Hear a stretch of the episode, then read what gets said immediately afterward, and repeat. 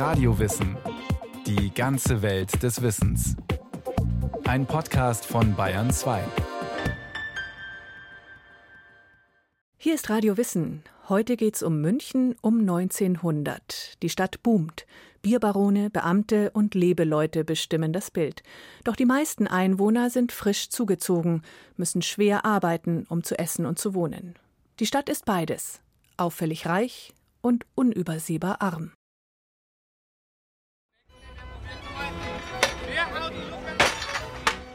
München im Jahr 1904. Oktoberfestzeit. Eine Stadt im ganz normalen Ausnahmezustand. Alles dreht sich. Die Karusselle, Kettenflieger, Russenrad, Krinoline, die Ochsen am Spieß, die Welt um die Trinker in den Bierpalästen. Nur einer bleibt mitten auf der Festwiese von all dem unberührt. Wilhelm Bode alias Ricardo Sacco, ein Hungerkünstler.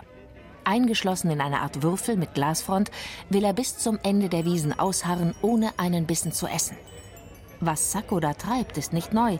Seit den 1880er Jahren bilden Hungerkünstler eine eigene, vielbestaunte Profession. So auf dem Präsentierteller wie hier hat aber selten einer gefastet. Es ist der Eklat des Jahres. Am Ende des ersten Wiesentags kommt es zu Tumulten, als ein Ordner die Hungerbude über Nacht dicht machen will. Das Publikum protestiert, die Polizei schreitet ein und wird mit Gejohle und Steinwürfen empfangen. Am nächsten Vormittag ist der Auflauf so groß, dass selbst berittene Polizeitruppen die Menge nicht auseinandertreiben können. Erst als ein Kriminalschutzmann auf die Idee verfiel, sich mit einer Anzahl von Leuten an das Wiesenende bei der Paulskirche zu begeben, wo von kräftigen Männerstimmen das Lied Röslein auf der Heide angestimmt wurde, strömte alles scharenweise den Sängern zu und schloss sich diesen an. Noch mehr Zugkraft übte dann der Trinkspruch Ein Prosit, ein Prosit der Gemütlichkeit aus. So berichtet es Münchens Stadtchronist Ernst von Destouches. Am dritten Tage kapitulieren die Ordnungshüter. Der Hungerkünstler wird aus seinem Käfig zwangsbefreit und muss sich im Café Wittelsbach unter allgemeiner Aufsicht einer Brotzeit unterziehen. Was die Münchner so in Rage gebracht hat, darüber schweigt die Quelle. Anscheinend eskaliert das Unbehagen darüber, dass da jemand im Dunst von Festbier, Ochsengrill und Wiener Krachmandeln an die täglichen Entbehrungen erinnert, die man wenigstens für Stunden hinter sich lassen wollte. Denn für viele Münchner ist Hunger alles andere als eine Kunstform.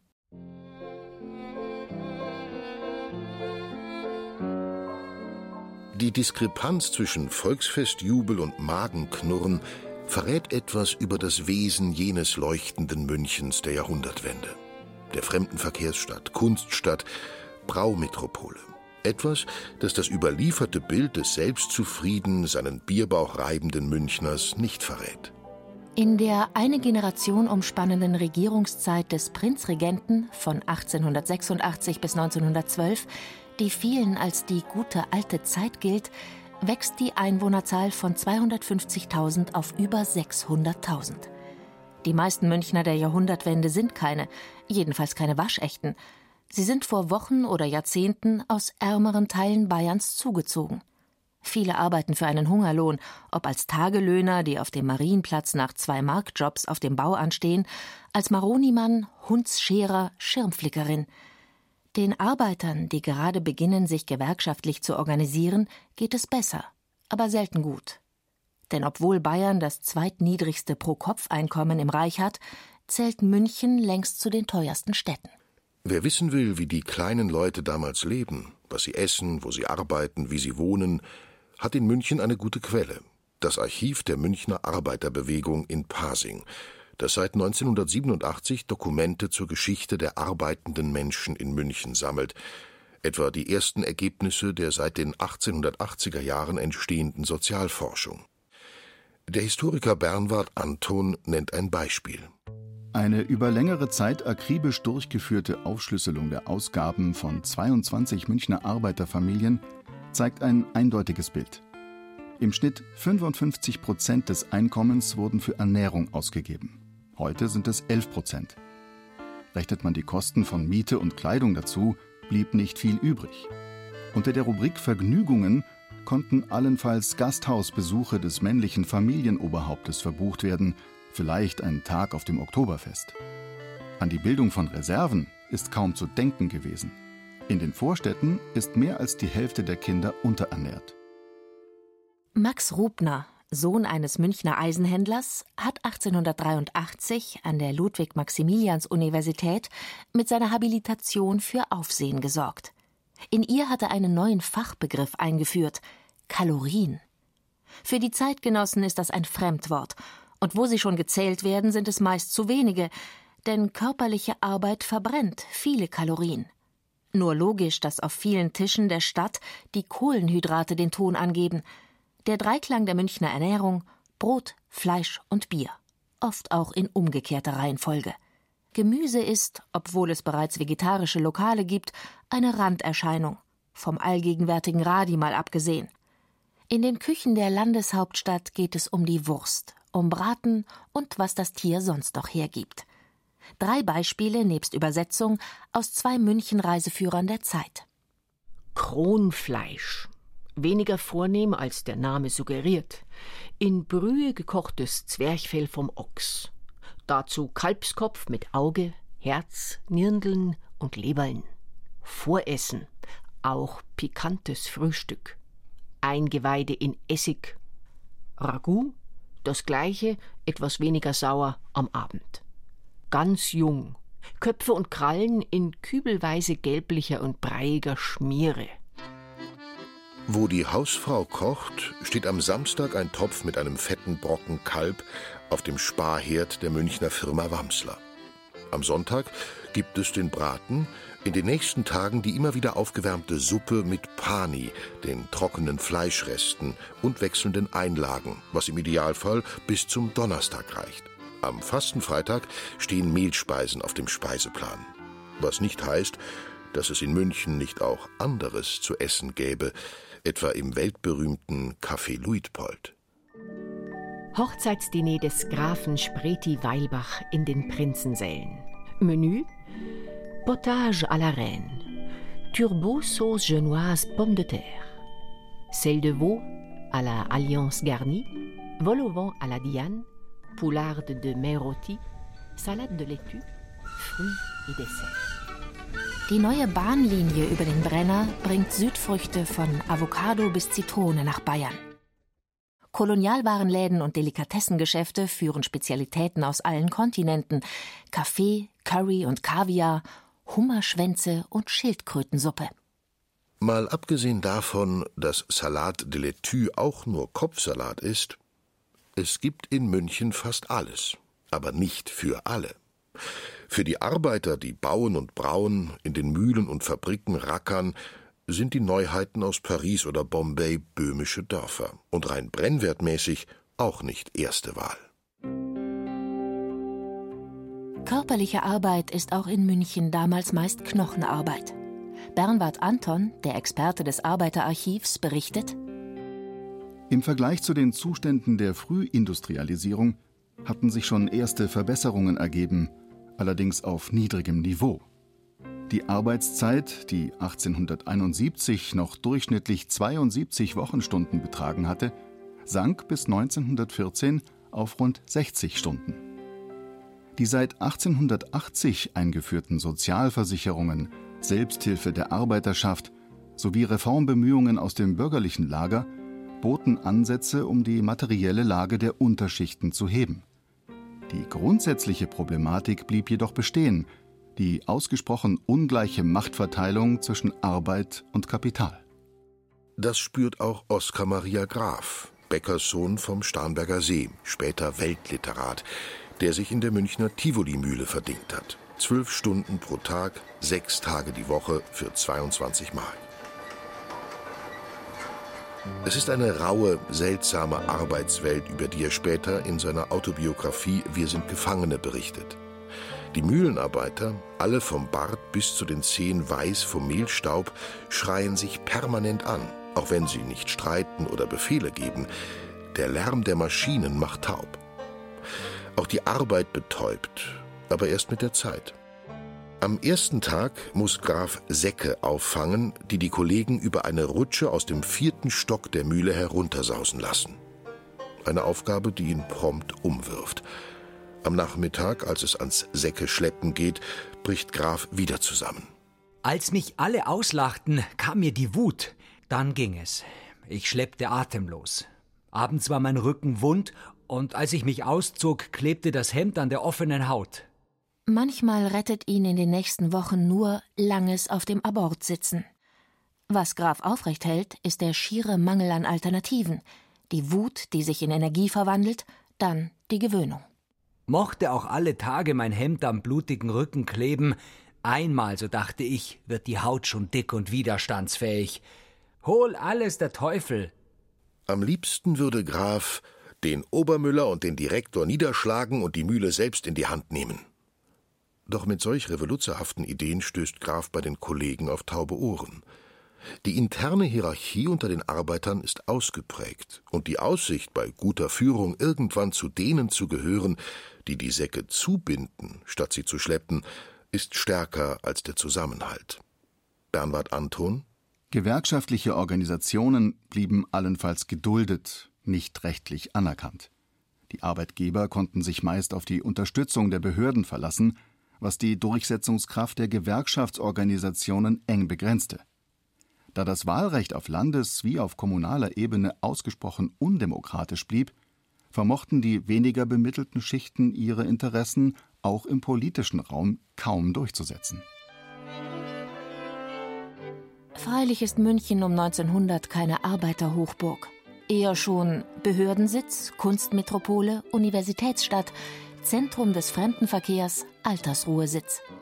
In dieser Münchner Mischung fällt es tendenziell leichter, den Ruf der Arbeit zu überhören, als dies in Industriestädten mit ihrer Logik von Zeitmessung und Akkord der Fall ist, auch leichter als im bäuerischen Umland, wo die Disziplin aus den Notwendigkeiten von Natur, Jahreszeit und Wetter wächst. Zum Beispiel, und das ist keine Anzüglichkeit, die tausenden Beamten. Ihre Arbeitszeit richtet sich in Bayern bis 1919 nach den Geschäftsstunden der Behörden. Während Arbeiter pro Woche 60 Stunden schaffen, liegt die Bürozeit für Beamte und Staatsangestellte je nach Tätigkeit bei 36 bis 48 Stunden. Der Rest ist Freizeit. Ein Begriff, der 1865 erstmals im Wörterbuch steht. Kommt dieser demografische Beamtenbauch in die Jahre, wird er zum Pensionistenbauch. Pensionopolis ist ein weiterer Modebegriff der Zeit. München ist natürlich mehr als das. Doch auch hier setzt man sich gern zur Ruhe und nicht erst im hohen Alter. Ich treffe einen Gutsbesitzer aus Schlesien, der 31 Jahre alt ist und erklärt, er lebe hier in München, weil er im Leben nichts wolle und das ginge hier am besten. In Norddeutschland, wo jeder was tut, sei das zu peinlich. Von seiner Begegnung im Parkhotel berichtet uns Oskar Adolf Hermann Schmitz, Sohn eines hessischen Eisenbahndirektors und qua Geburt selbst frei von Geldsorgen. Seine Tagebücher sind Insider-Betrachtungen der besseren Münchner Kreise und ihrer Beschäftigungen. Seine Tage sind locker gefüllt mit Einkäufen, Ausflügen und Events wie der Herkommer-Konkurrenz, einem Autorennen. Dazwischen Erholung. Über seine Sonnenbäder führt Schmitz zeitweise Protokoll. Im Mai und Juni 1907 sind es 41. Eine gute Vorbereitung auf den nächsten Abend. Niedliche Kellnerinnen, leichter Bierrausch. Oh München. Gut möglich, dass Oskar Maria Graf auf dem Heimweg von der Tivoli-Mühle durch den englischen Garten auch Schmitz begegnet ist. Der englische Garten ist der eine Münchner Ort, wo die Klassen sich friedlich mischen. Die Arbeiter der nahen Mühlen und der Lokomotivfabrik Maffei in der Hirschau mit den bürgerlichen Flaneuren, Kunstbohemiens mit Staffeleien und Sonnenanbetern jeder Couleur. Der andere Münchens Biergärten mit ihren zusammen 20.000 Sitzplätzen. Zwei sehr münchnerische Vorahnungen des Paradieses. Doch spätestens an der Haustür ist es mit der Harmonie vorbei. Der Münchner Mühlenbesitzer Walser hat ein Problem. Er findet keine Mieter für seine elf Zimmerwohnungen in der Prinzregentenstraße. Dabei ist das Haus herrschaftlich gebaut, mit je drei riesigen Repräsentationsräumen im ersten und zweiten Stock, in denen Bälle abgehalten wurden, woran sich seine Tochter Maria in ihren von Eva Graf und Christine Rädlinger unter dem Namen Bach-Auskehr herausgegebenen Aufzeichnungen gern erinnert. Allein es fehlen den Wohnungen die allerneuesten Errungenschaften. Die einen wollten einen Lift, die anderen eine Zentralheizung. Es war kein eigener Dienerschaftseingang vorhanden und eine Garage fehlte. Überall fanden die Wohnungssuchenden etwas auszusetzen.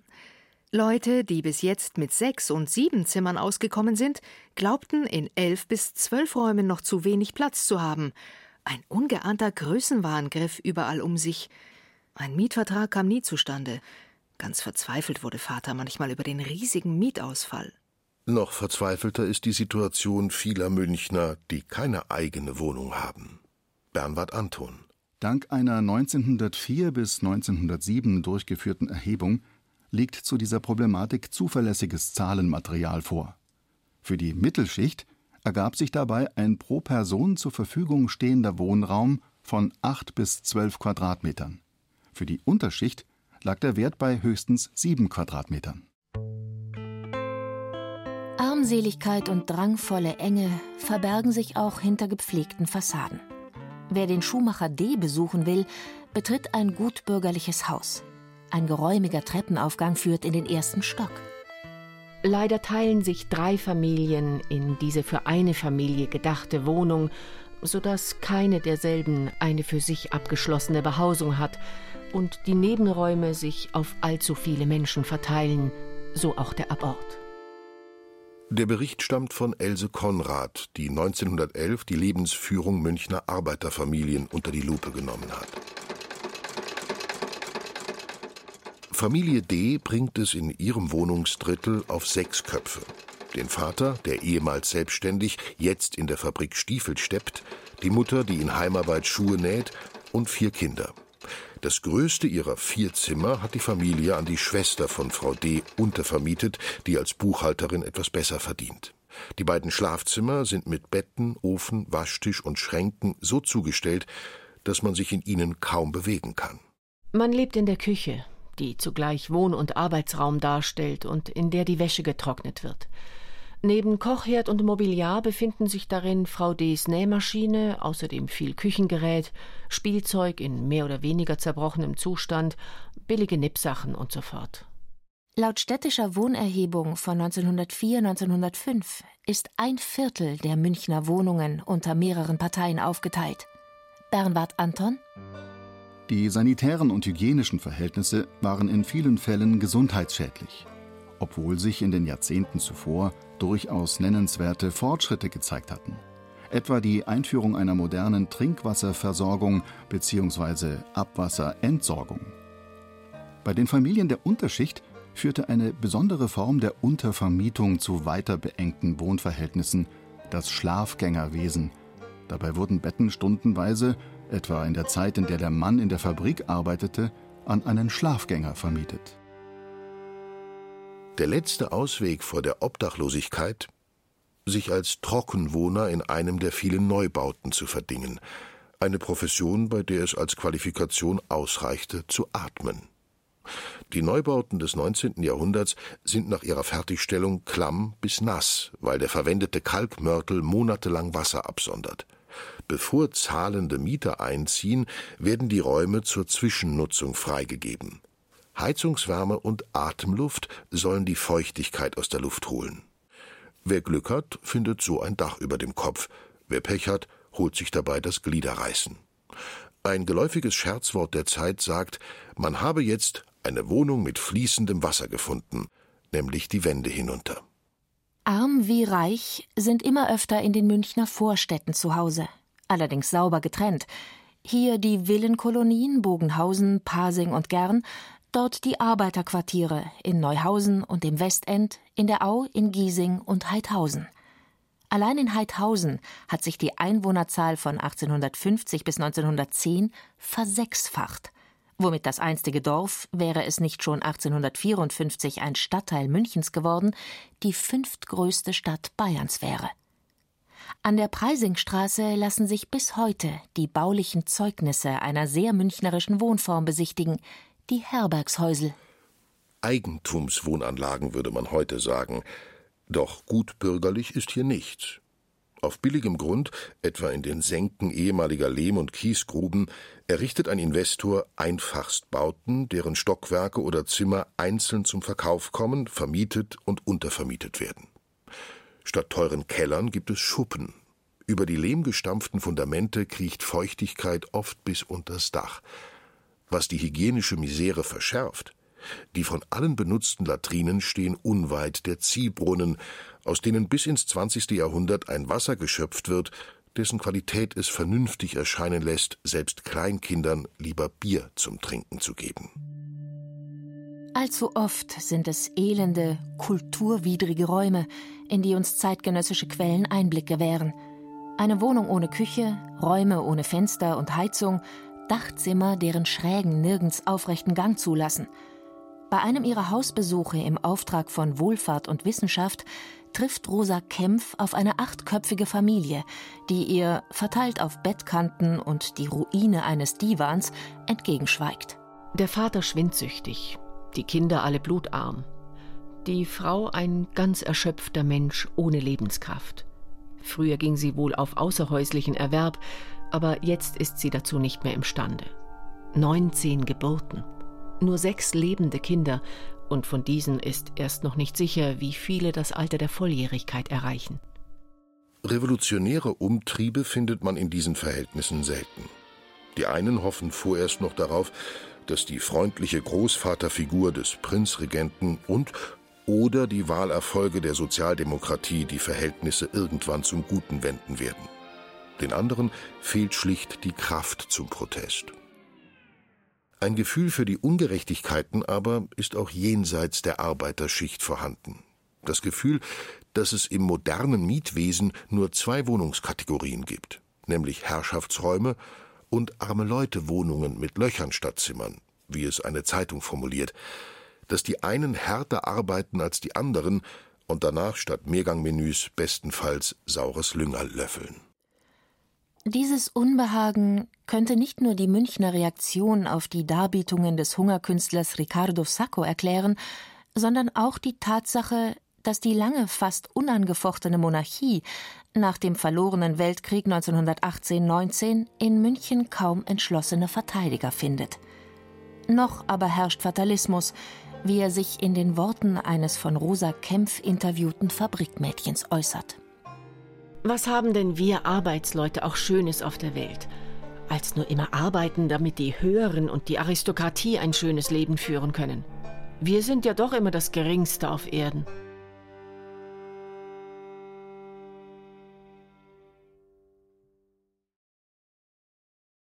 Das war Radio Wissen, ein Podcast von Bayern 2. Autor Michael Kubica, Regie Christiane Klenz. Es sprachen Caroline Ebner, Stefan Wilkening, Katja Schild, May und Julia Cortis. Technik Susanne Herzig. Redaktion Thomas Morawetz. Wenn Sie noch mehr über die Prinzregentenzeit erfahren wollen, über die als gute, alte, zeitverklärte Regierungszeit des Prinzregenten Luitpold, empfehlen wir die Folge Mythos Prinzregentenzeit von Michael Zametzer. Und wenn Sie keine Folge mehr verpassen wollen, abonnieren Sie Radio Wissen unter bayern2.de slash podcast.